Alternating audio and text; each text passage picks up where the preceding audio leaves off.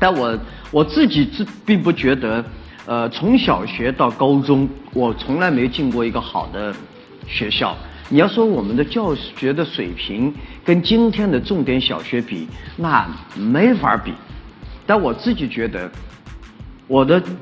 小学、初中、高中对我受益最大的是，我们学会了刚才于丹老师讲的做人的道理、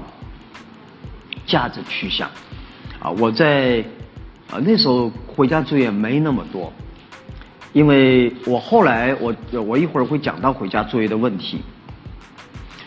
那时候回家作业也不多，反正家里爸爸妈妈也忙，我们每天的同学住在巷里面玩的机会多。尽管我们也没玩出什么，没有教认认真真的没人能教过我们足球、篮球啊，乒乓球也是在水水水泥地上打的。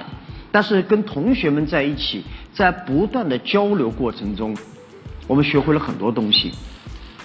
我自己今年也一样，呃。有的时候，我们很多家庭教育孩子的过程，老师教育这个孩子很听话。我觉得听话的孩子未必是一个好孩子。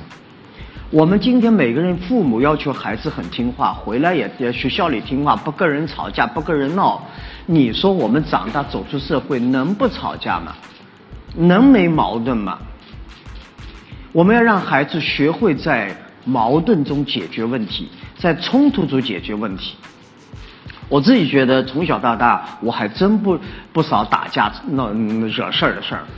啊！但是我有一点，老师每次表扬我，我打架以后，老师并不是一一棍子把我给闷倒了，就说：“哎，你这个还是不错的，你这个打架是不对的，但是出发点是对的。”我几乎没有一场架是为自己打的，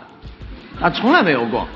但是因为老师说你这个做人就是应该这样，直到今天为止，我在网上也在任何地方看见搓火的时候，看见那些生气的事情，我都很后悔我自己怎么不在场，在场我一定，这是从小养大的习惯，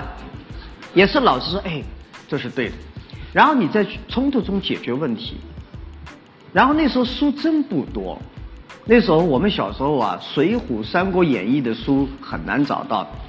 我就去听故事，《岳飞传》啊，这些东西培养了我